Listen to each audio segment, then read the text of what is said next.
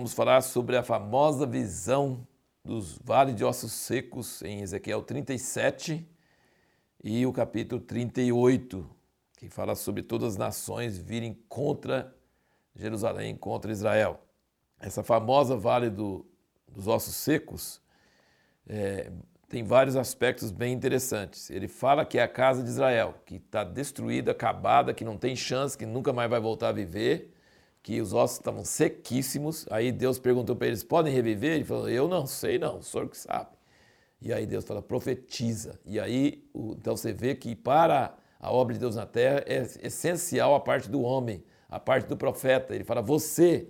Ele pergunta, pode viver? Eu falei, eu não sei, o senhor que sabe. Então, profetiza os ossos. Então, ele primeiro profetizou os ossos para que eles se ajuntassem, cada osso ao seu osso, e formou. Então, eles, os ossos saíram dos seus lugares e tudo voltou e ficou tudo montado, mas mortinho da Silva, como diz o outro.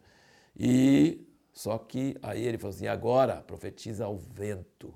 Versículo 9: profetiza ao fôlego da vida, profetiza ao filho do homem, diz ao fôlego da vida assim: diz o Senhor Deus: vem dos quatro ventos ao fôlego de vida e sopra sobre esses mortos para que vivam. Em nossos dias, por exemplo, Israel voltou das nações, uma nação que não existia há quase dois mil anos, voltou a existir, os ossos voltaram, mas não tem avivamento espiritual. É uma terra cheia de pecados, cheia de coisas erradas e então precisa soprar o vento do Espírito, ruach de Deus, né? esse sopro, fôlego de vida, é a mesma palavra no original para espírito. Né? Então o Espírito de Deus precisa voltar sobre Israel. E interessante, no Velho Testamento, aqui você vê em vários versículos, nós vimos no vídeo de ontem, no capítulo 36, 27, ele diz: Ainda porei dentro de vós o meu espírito. E no versículo anterior ele falou: Porei dentro de vós um espírito novo.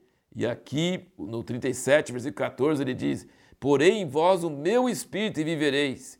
Então, no Velho Testamento, está falando que Deus precisa colocar o espírito dele em nós. Que se ele não colocar o espírito dele em nós, nós não conseguimos cumprir a sua palavra. Mas se o espírito dele vier sobre nós, aí nós vamos conseguir cumprir a sua palavra. Ele diz aqui no versículo 21 do 37, diz-lhes, pois assim diz o Senhor Deus, eis que eu tomarei os filhos de Israel dentro das nações para onde eles foram, e os congregarei de todos os lados, os introduzirei na sua terra, e deles farei uma nação na terra, nos montes de Israel. Um rei será rei de todos eles.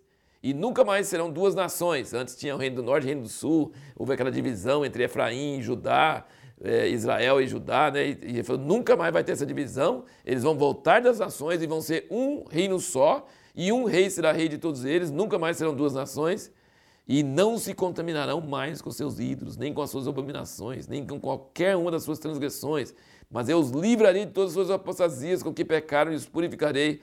Assim, agora vem o refrão da Bíblia inteira, eles serão meu povo e eu serei o seu Deus. Também meu servo Davi, agora falar novamente, versículo 24, reinará sobre eles e todos eles terão um pastor só, andarão nos meus juízos, guardarão os meus estatutos e os observarão. Ainda habitarão na terra que deu ao meu servo Jacó, na qual habitaram vossos pais, nela habitarão eles, seus filhos, os filhos de seus filhos para sempre. E Davi, meu servo, será seu príncipe eternamente. Farei com eles uma aliança de paz, que será uma aliança perpétua.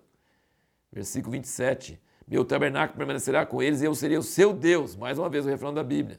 E eles serão o meu povo. E as nações saberão que eu sou o Senhor Refrão de Ezequiel. As nações saberão que eu sou o Senhor que santifica Israel quando estiver o meu santuário no meio deles para sempre. Então você percebe que é bem coerente a mensagem dos profetas de que Israel foi espalhado, mas ele será juntado novamente. E não só juntado novamente, mas ele, ter, ele terá o Espírito de Deus nele, e esse Espírito de Deus neles vai fazer com que obedeçam a lei de Deus. Então a lei de Deus não é uma coisa que acabou, já era, agora é a graça. Agora com Jesus é a graça. Não. Agora, com a graça de Jesus, com o Espírito Santo dentro de nós, nós vamos cumprir a lei de Deus.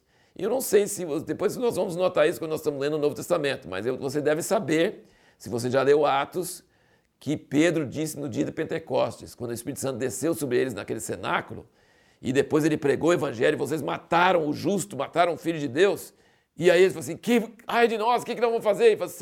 Arrependei-vos e sede batizados e recebereis o dom do Espírito Santo, porque a promessa é para vós, para vossos filhos. Que promessa é essa? Essas promessas que Ezequiel está falando aqui.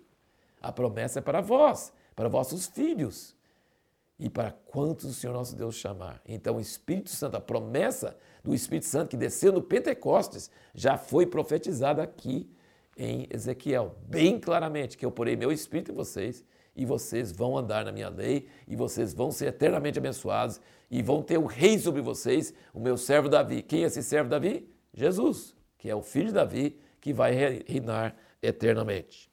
E a pergunta que nós fizemos no último vídeo, que diz por que, que todas as nações virão contra Israel logo antes da volta de Jesus, é, aqui no capítulo 38, ele fala aqui que Deus vai fazer as nações vir contra Israel. Olha, 38, versículo 16. Ele diz: E subirás contra o meu povo Israel como uma nuvem para cobrir a terra. Nos últimos dias hei de trazer-te contra a minha terra para que as nações me conheçam a mim, quando eu tiver vindicado a minha santidade em ti, ó Gog, diante dos seus olhos. Ele está dizendo aqui que Deus vai trazer as nações contra Israel nos últimos dias, depois que eles estão restaurados. Isso ainda vai acontecer. Esse capítulo 38 de Ezequiel não aconteceu ainda. Ele vai trazer eles. Por quê? A pergunta é essa. E o versículo 23 ele fala: Assim eu me engrandecerei, me santificarei, me darei a conhecer aos olhos de muitas nações e saberão que eu sou o Senhor. Sabe o que ele vai fazer? Esse livro aqui, ó, Páscoa, a chave para abrir o livro do Apocalipse, de Dan Juster. Ele, o autor é um, é um judeu messiânico.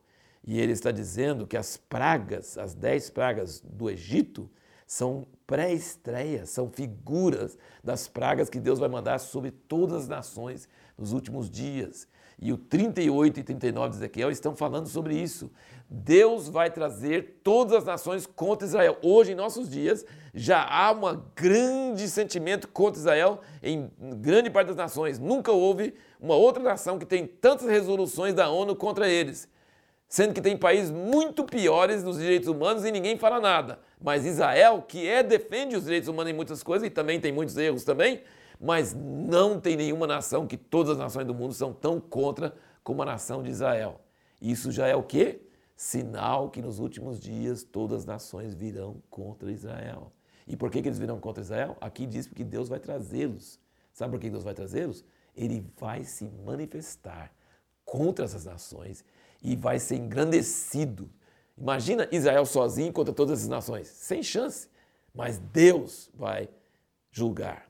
Então, inclusive em Apocalipse 19, mostra claramente Jesus vindo com os exércitos do céu contra os inimigos de Israel e vai haver uma mortandade muito grande nas nações contra Israel. Então, o que aconteceu no Egito de Faraó e todos os seus exércitos morrerem, todos os seus primogênitos e toda aquela coisa, foi só uma coisinha assim, uma pré-estreia pequenininha de uma coisa muito grande, global que vai acontecer nos últimos dias. E assim Deus vai falar assim: você acha que eu não existo? Existo sim. Você acha que eu não defendo o meu povo Israel? Defendo sim, entendeu? Vai haver uma grande reivindicação da honra de Deus diante das nações. Isso é uma coisa tremenda, maravilhosa e ainda vai acontecer em nossos dias.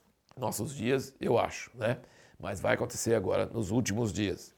A pergunta para o próximo vídeo é: qual a diferença entre ministério ao povo de Deus e ministério a Deus?